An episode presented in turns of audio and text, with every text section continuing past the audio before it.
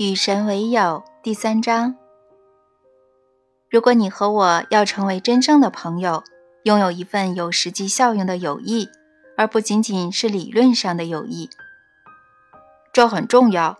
我们先来谈谈两者的区别，因为这种区别很重要。许多人认为神是他们的朋友，但他们不知道如何利用这份友谊。他们认为它是一种疏远而非亲近的关系。更多的人甚至不认为我是他们的朋友，这才叫人伤心呢。许多人不把我当朋友，却把我当父亲，严厉、残忍、苛责、易怒的父亲。这个父亲绝对不能容忍某些方面，比如说崇拜我的方式的错误。在这些人的想象中，我不仅要求你们供奉我，还要求你们采用特定的供奉方式。你们来找我是不够的，你们必须经由特定的方式来找我。你们要是采取别的方式，无论是什么方式，我将会拒绝你们的爱，忽略你们的诉求，而且还会把你们打入地狱。哪怕我对你的追求是真诚的，哪怕我的动机是纯洁的，哪怕我已尽自己的所能去理解你。是的。哪怕是这样，你也会被打入地狱。在这些人的想象中，我是个眼睛揉不进沙子的父亲，绝不允许你们对我的理解有一点偏差。如果你们对我的理解是不正确的，我将会惩罚你们。尽管你的动机可能是纯洁的，尽管你心里可能洋溢着对我的爱，只要你们来找我时，嘴唇呼唤了错误的名字。头脑想到了错误的观念，我依然会将你们丢进地狱之火，让你们承受无尽的折磨。这样看你的人太多了，真让人伤心。这根本不是朋友会做的事情吗？是啊，朋友不会这么做的。所以让神变成朋友，就像最好的朋友那样，接受你怀着爱给他的一切，原谅你做错的每件事。这种友谊是他们无法想象的。至于那些确实把我当成朋友的人，你刚才说的很对，他们大多数离我远远的，他们和我的友谊并没有发挥实际作用，那是一种他们希望在万不得已时能够利用的，非常的疏远的关系。但它本来应该是一种日日夜夜、时时刻刻都存在的亲密的友谊。请你告诉我们，要和你成为这种朋友，我们需要些什么？思想的改变和心灵的改变。你们只要这些，还有勇气。勇气？是的，拒绝所有认为神会拒绝你的观念、思想和教导，那要非常勇敢才行。因为世人已经设法在你脑里灌注了诸如此类的观念、思想和教导。你必须采用全新的思想，这种思想和你原来听到的关于神的一切几乎完全相反，那是很难做到的。对某些人来说，那是非常难以做到的，但你非做到不可，因为你无法和你害怕的人成为朋友，那种真正的、亲密的、有用的、相互帮助的朋友。看来要和神成为朋友。我们必须治好我们的恐神症。哇，我喜欢这个说法。你们的语言没有这个词汇，但我很喜欢它。这么多年来，你们确实都患有恐神症。我知道，我在本书的开篇解释过，从我还是小孩的时候起，人们就教我要害怕神。当初我是很害怕，有时我觉得不用怕，但又会被别人说服。十九岁那年，我终于拒绝了青年时代的愤怒之神，但我的拒绝并不是用一个慈爱之神来取代那个神，而是彻底的拒绝神的存在。你根本不是我生活的一部分。这跟我在五年前的情况截然相反。那年我十四岁，日思夜想全都是神。我觉得要避免神发怒，最好的办法是让神爱上我。于是我梦想成为神职人员，每个人都认为我将来会成为神父。学校的修女对此很有信心，她有这个天赋。他们说，我妈妈也很有信心。她曾看到我在厨房里搭起祭坛，披着教袍，假装正在做弥撒。其他孩子把浴巾当做超人的战袍穿在身上，从椅子上跳下来。我则把浴巾想象成我的教会服装。后来，在我上教会小学的最后一年。我父亲突然终结了这一切。那天，我们妈妈和我正在说起这件事，爸爸碰巧走进厨房。“你不会去念神学院的。”他插嘴说，“所以别再想这回事了。”真的？我脱口而出，我很震惊。我原本以为那是理所当然的事情。是的，爸爸平静地说。“为什么呢？”我问。妈妈默默无语的在旁边坐着，因为你还小，不能自己拿主意。我父亲大声说：“你不懂你做出的是什么决定。”我懂，真的，我决定要成为一名神父。我嚷了起来：“我想要成为神父。”你不知道你想要什么，爸爸怒气冲冲地说：“你还小，不知道自己想要什么。”妈妈终于开口说话了：“哎呀，艾利克斯，让孩子拥有他的梦想吧。”爸爸根本没听进去，别怂恿他。他用不容辩驳的口气说，然后又用他那种讨论已经结束的眼神盯着我：“你不会走上神学院，别再想这回事了。”我冲出厨房，砰砰地从屋后的台阶冲进后院。我躲到我最爱的丁香树下。那棵树就种在院子末端的角落里，它不经常开花，每次的花期也不长，但那天正好繁花满树。我记得我嗅到那些紫色花朵不可思议的芬芳，我像公牛斐迪南那样把鼻子凑到花丛里，然后我放声大哭。这可不是我父亲第一次扑灭我生命中的欢乐之光。我曾经想过要当一名钢琴家。我说的是职业的钢琴家，就像黎伯雷斯，他是我儿时的偶像。我每个星期都看他在电视里表演。他是米尔沃基人，城里每个人都很高兴一个本地的孩子变成大名人。那时并非每个家庭都有电视，至少密尔沃基南城的工人阶级家庭是这样。但幸运的是，爸爸设法买了一台。十二英寸的爱默生黑白电视机，它圆鼓鼓的，看上去像一对括号。每个星期，我都会坐在电视机前，如痴如醉地看着黎伯雷斯的笑脸。他摆在钢琴上的烛台，还有那些戴着许多戒指的手指，飞快地敲击着琴键。有人曾经说我有绝对音感，我不知道这是不是真的。但我确实能够轻而易举地用钢琴弹奏听过的简单乐曲，或者把它哼唱出来。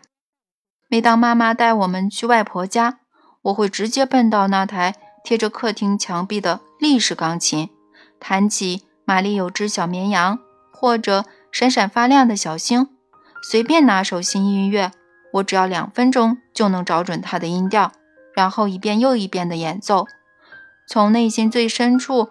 为我弹出的音乐而激动。在我人生中的这个阶段，以及随后许多年，我很爱戴我的长兄韦恩。他弹钢琴时也不用看乐谱。韦恩是我妈妈和他前夫生的。我爸爸不是很喜欢他。其实这么说有点轻描淡写。凡是韦恩喜欢的，爸爸就讨厌；凡是韦恩想做的，爸爸就反对。所以钢琴是纨绔子弟玩的，我不明白他为何总是那么说。我很爱弹钢琴，可惜我只有到外婆家才有机会弹。妈妈和其他人都认为我特别有天赋。后来某天，妈妈做了一件极其大胆的事，她去某个商店买回来一台旧的历史钢琴，也可能是打分类广告上的电话买的，我记不清了。我只记得他花了二十五美元，在五十年代初期，那可是一大笔钱。爸爸显得很郁闷。妈妈说他没有资格郁闷，因为这笔钱是他省吃俭用好几个月攒起来的。他说他根本没影响到家人的生活。他肯定是请卖家送货上门的，因为那天我放学回来，钢琴已经在家里。我高兴得忘乎所以，立刻坐下来弹奏。没隔多久，那台钢琴就变成我最好的朋友。我必定是南城唯一肯主动练习弹钢琴的十岁孩子。你无法让我离开那个家伙。我不但会弹各种熟悉的曲目，还会另创新曲呢。在灵魂之内找到乐曲，并将它们在琴键上挥洒而出，这让我感到非常快乐。那时候，每天放学或者在外玩耍，回到家里向钢琴飞奔过去，是我最兴奋的时刻。我父亲则非常不高兴，别再猛敲那该死的钢琴。我记得他总是这么说。但我爱上了音乐，也爱上了我作曲的能力。我越来越梦想有朝一日能成为伟大的钢琴家。然后到了夏季某天，一阵可怕的噼里啪啦声将我吵醒。我匆忙套上衣服，跑到楼下看到底发生了什么事。爸爸正在拆掉钢琴，不是慢条斯理的卸，而是暴风骤雨的拆。拿着大铁锤，砰砰地从里面往外敲，再用撬棍死命地拉它，直到木板凸起，在可怕而刺耳的声音中裂开。我顿时呆住，彻底吓坏了，泪水夺眶而出。看到我情不自禁，浑身颤抖，默默流泪。我哥哥说。尼尔是个哭鼻子大王。爸爸停下手上的事情，回过头来，别哼哼唧唧的。他说：“这东西太占地方，是时候把它处理掉了。”我转身跑进我的房间，砰的把门一甩。在我们家，小孩做这种事情会挨打的。猛扑到床上，我记得当时嚎啕大哭，真的是嚎啕大哭。别这样。别这样，仿佛我伤心欲绝的哀求声能够挽救我最好的朋友。但锤击声和撬动声继续响起，我把头埋在枕头下，酸楚地喘息着。那种痛苦的感受依然栩栩如生，哪怕直到今天，甚至直到此刻。那天我拒绝从房间里走出来，我父亲不闻不问。但等到我接连三天不肯下床，他变得越来越生气。我听见他跟妈妈争吵，说不该送饭给我吃。他认为我要是想吃饭，就得跟大家一样下楼到餐桌上吃，而且我要是下楼了，也不能阴着脸，阴着脸或者嘟着嘴，在我们家是不允许的，至少不能因为爸爸做出的决定。他把这种表现当成公开的挑衅。那是他万万不能容忍的。在我们家，你不仅要接受我父亲的专横，你接受时还得带着微笑。你再哭，我就上来教训你，让你哭个够。他在楼下咆哮说：“这并不是说说而已。”尽管我父亲禁止我吃饭，我还是走不出房间。这时他肯定明白，他对我造成的伤害。已经超出他的想象。我想在这里说明的是，爸爸倒不是没有良心的人，他只是向来习惯于唯我独尊，他不习惯受到质疑，也不习惯在宣布和执行他的决定时和颜悦色。在他长大的那个年代，当父亲和当老板差不多，他很难忍受我有任何叛逆的举动。所以到最后，他来我的房间。并亲手敲响房门，这表示他在请求我允许他进来时，肯定是很难为情的。我想，我母亲肯定费了好大劲儿去劝说他。我是爸爸，他大声说，好像我并不知道，好像他并不知道我知道。我想跟你聊聊。对他来说，这等于是在向我道歉了。好吧。我勉强地说，于是他走了进来。他坐在床边，我背靠床头板坐着，两个人聊了很久。那是我和爸爸之间最贴心的谈话之一。他说，他虽然知道我喜欢弹琴，但没想到钢琴对我那么重要。他说，他只是想让家庭房有更多的空间，好把我们的沙发贴着墙壁摆，因为我们的客厅要添置几件新家具。然后他说了一句我永远忘不了的话：“我们会给你买新的钢琴。”那种小型的立式钢琴，它占的地方不大，你可以把它摆在这儿，摆在你的卧室里。我兴奋得透不过气来。他说他已经开始存钱，我很快就能拥有那台钢琴。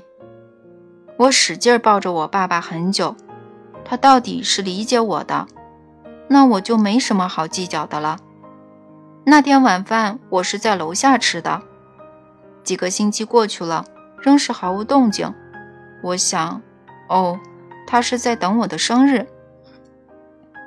等到九月十日那天，依然没有钢琴。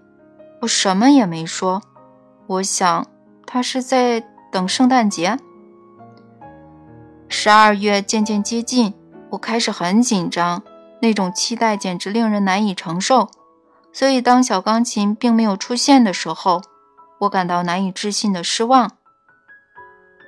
更多个星期过去，更多个月流逝，我不知道到底过了多久，我才明白父亲不会履行他的承诺。我只知道，直到三十岁那年，我才明白，也许他本来就没想过要实现这个诺言。当时，我向我的长女许下一个明知不会履行的承诺，那是为了哄她别哭。至于幼小的他为了什么而伤心，我现在不记得了。我甚至不记得许下了什么诺言，我只记得说了几句安慰他的话。我说的话见笑了，他伸手抱着我，哭着说：“你是全世界最好的爸爸。”父亲的罪就这样落在儿子身上。你花了好长时间来讲这个故事，对不起。我，别这样，那不是抱怨的意思，那是实话实说。我只是想指出，这件往事对你来说明显非常重要。是的，是很重要。你从中吸取了什么教训呢？别许下无法实现的诺言，尤其是像我的子女。还有吗？别利用别人的需求来满足我自己的需求。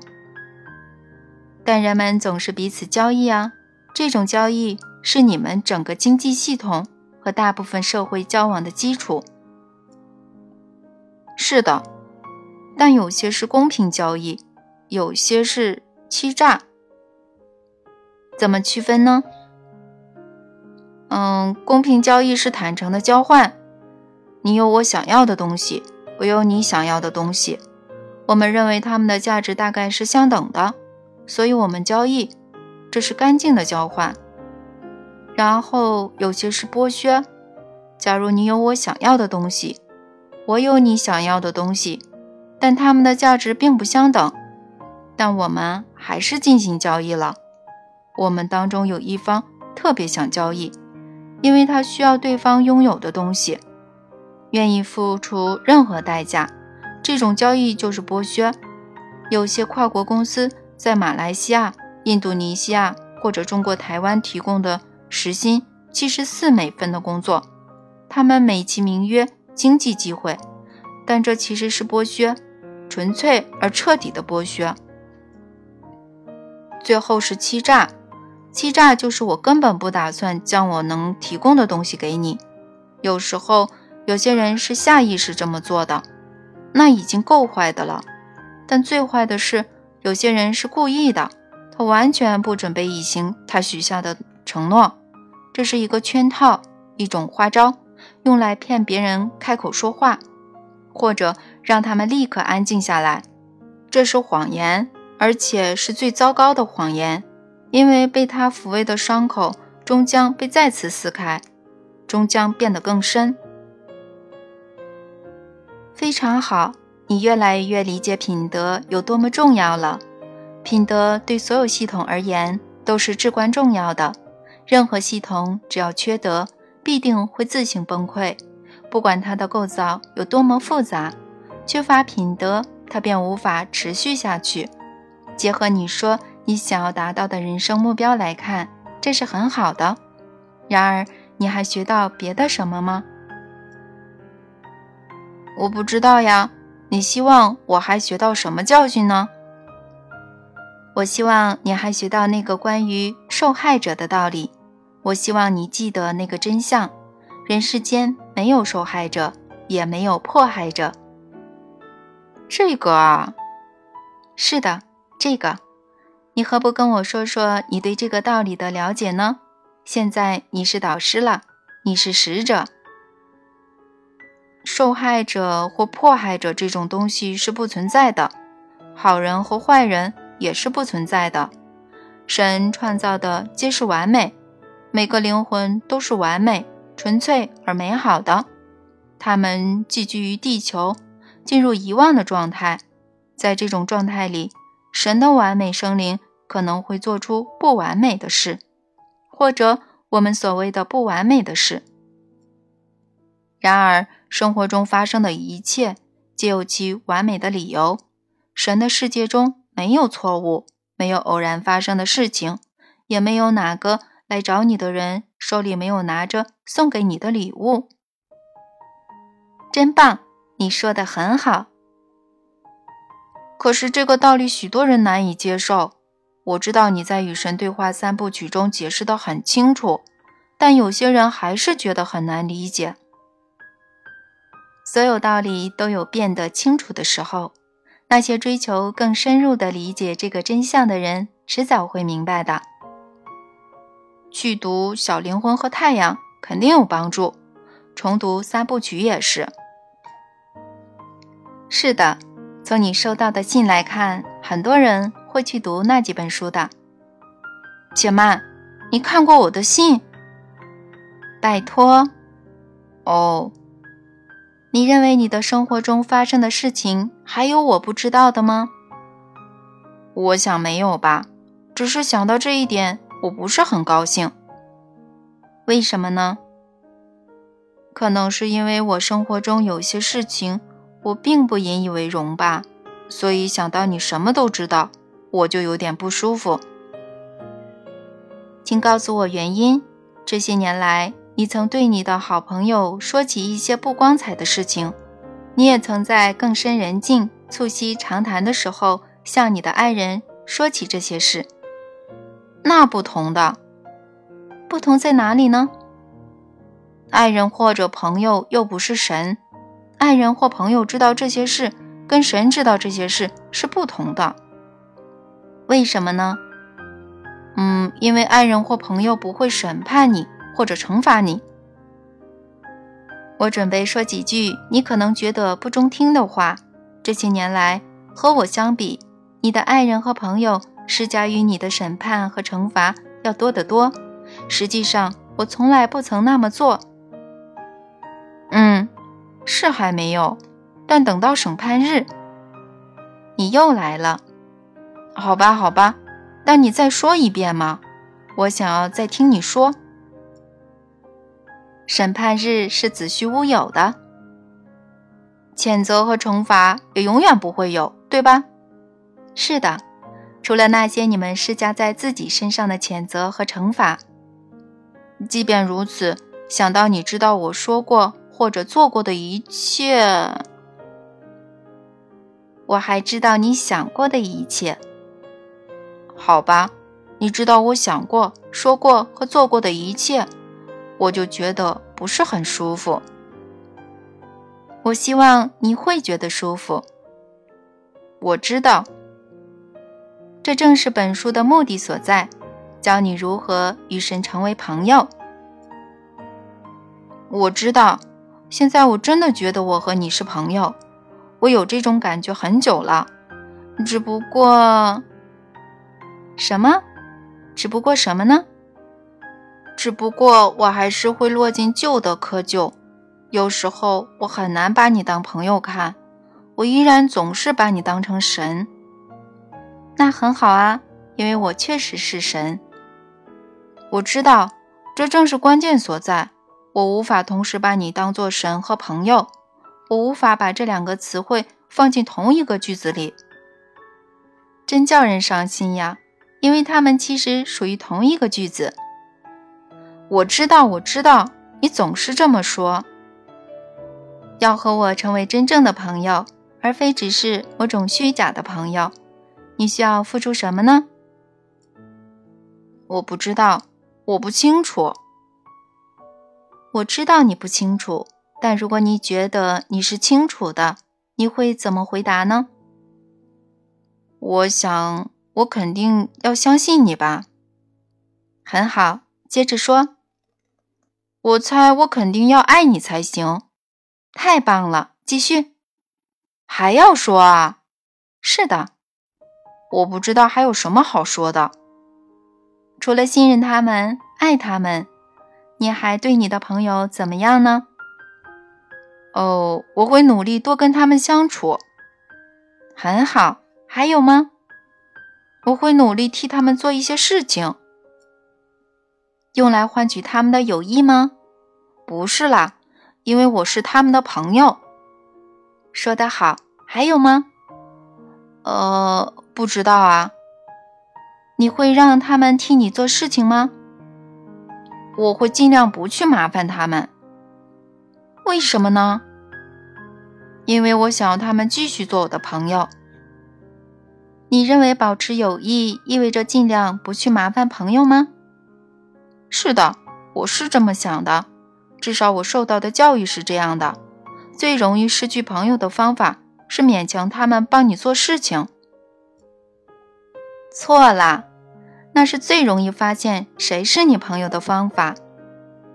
也许吧，不是也许，确实如此。朋友是不会觉得勉强的。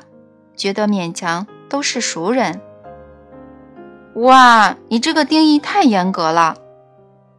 这不是我的定义，这是你们自己的定义，只是你们忘记了而已。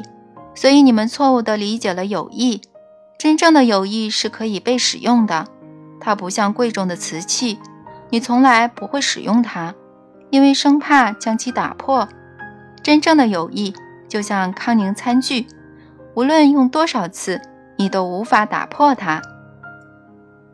我觉得这很难理解。我知道问题就在这里，所以你和我之间缺乏一种实用的友谊。我要怎样才能理解呢？你要看清所有交往的真相，你要理解事物的原理以及人们做事情的原因，你要清楚地认识生活中的几道基本原则。这正是本书的用意。我准备帮助你，但我们离题万里了。刚才你说的是人世间没有受害者，也没有迫害者。我们没有跑题，我们谈论的还是相同的事情。我不懂。等等吧，你会懂的。好吧，那么我如何成为神的朋友呢？你对你的朋友都做些什么？照做就好了。相信你，相信我，爱你，爱我，多陪陪你，多陪陪我，替你做事情。嗯，不过完全不知道我能替你做什么。你能做的很多，相信我，真的很多。好吧，最后一点。嗯，让你替我做事情，不是让我，而是使唤我，要求我，命令我，命令你。是的，这点我也很难理解，我甚至无法想象我会那么做。问题就出在这里，我的朋友，问题就出在这里。